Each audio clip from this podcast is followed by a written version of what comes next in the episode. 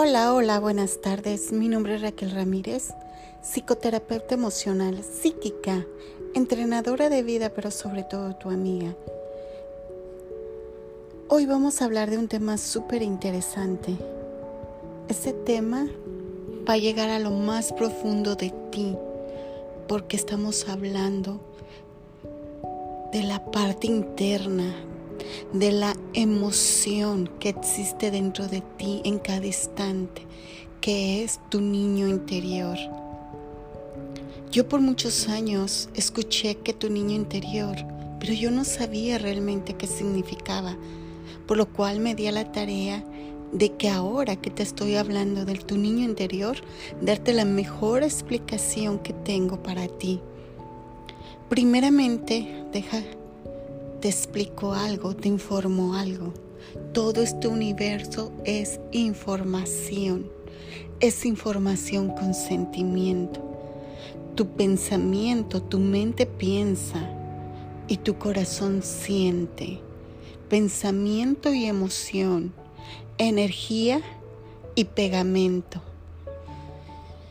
Pero sigamos hablando de tu niño interior. Tu niño interior es esa parte interna que se le llama también tu subconsciente. Tu subconsciente es una parte de tu mente donde se guarda toda la información de todo lo que has vivido, de todo lo que vivieron tus antepasados, sobre todo las siete generaciones, de toda la historia del mundo, del universo, está esa información en tu subconsciente y se le llama también tu niño interior. ¿Por qué el niño interior? Porque científicamente también ya está comprobado que cuando tú estás desde cero hasta los siete años, todo lo que tú miras, escuchas y ves que hacen las personas adultas que están a tu alrededor, como tus padres, tus hermanos, tus maestros, en la religión, la sociedad, todo lo que tú estás escuchando, mirando, oliendo, sintiendo, se va absorbiendo esa información en tu subconsciente o tu niño interior. En, ese, en esa época que tú eras un baby, un niño, tú no sabías cómo tomar esa información para analizarla, no podías analizar, no podías reaccionar de cierta manera cuestionándote, ¿es verdad o no es verdad esta información que me está llegando? Lo único que hacías era absorber, absorber, absorber, absorber esa información tu niño interior nunca duerme las 24 horas, segundo a segundo. Está tomando esa información y la estaba guardando. Siete años de tu vida, de cero hasta siete años, solo fuiste una esponjita que absorbía, absorbía, absorbía información. Es, se le ha dicho también que es como un grado hipnosis y repeticiones. Hipnosis porque solamente estás es como un espejo, solamente estás mirando la imagen de lo que están, estabas mirando, de lo que hacían tus padres, de lo que te decían, de sus creencias, de su forma de vida, de tus padres, hermanos, escuela, sociedad. Y esa hipnosis era repetitiva, día tras día, tras día, tras día. Hipnosis que entraba profundamente a tu inconsciente, subconsciente, a tu niño interior y repetitiva porque era día tras día, lo cual te daban esa información. Toda esa información que tenía tu niño interior que tiene, ahora de adulto quiere salir, porque una forma que tiene de trabajar tu subconsciente es de manifestar, reproducir esa información que tú asimilaste desde que tenías 0 hasta 7 años. Ese niño interior en esa época vio bastantes cosas, bastantes emociones tuvo. Nosotros los adultos podemos decir, ¿qué tantas emociones tiene un baby o un niño? Tú no te puedes ni imaginar la potencia que hay y que hubo en ti cuando eras un bebé porque estabas como una florecita. Mi madre decía, los niños son como flores que se abren y absorben toda. Cuando les das agua, están maravillados de la vida y solo están absorbiendo. Son un mar de emociones, una explosión divina de sentimientos. Por eso los niños son como son, son alegres, son explosivos, son maravillosos. Y su cerebro está trabajando, está vibrando en una frecuencia muy lenta, mucho, muy lenta, lo cual les permite absorber y estar con esa información cada instante y cada segundo. Es maravilloso porque tu cerebro así trabajaba en ese momento, pero ahora vamos a la otra parte de la ecuación. ¿Qué es lo que miró? ¿Qué es lo que sintió? ¿Qué es lo que observó? ¿Qué es lo que olió? ¿Escuchó? ¿Y qué es lo que sintió cuando lo tocaron? ¿Qué fueron las experiencias de vida que tuvo? Empecemos desde cero, cuando tu padre y tu madre se unen, unen el semen con el óvulo. ¿Qué pasó ahí? ¿Lo hicieron por amor? ¿Querían dar una nueva vida?